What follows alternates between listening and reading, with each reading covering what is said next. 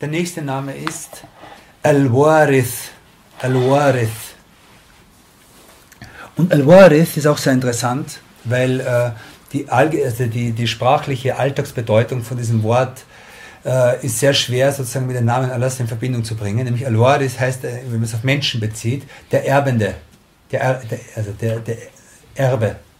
Also jemand stirbt und, und der, der Sohn erbt irgendwas. Okay?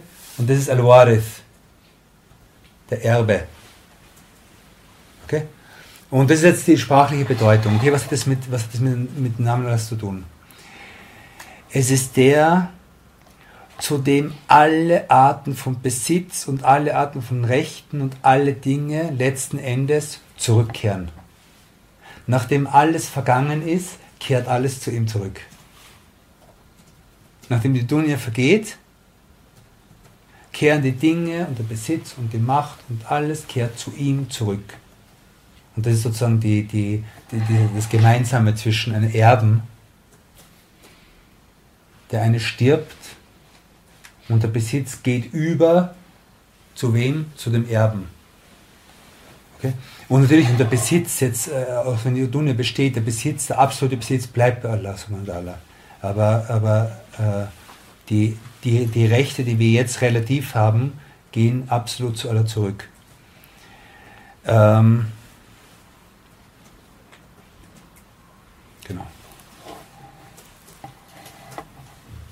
Und da sagt er, was ist, der, was ist die Konsequenz davon? Lese auf Arabisch.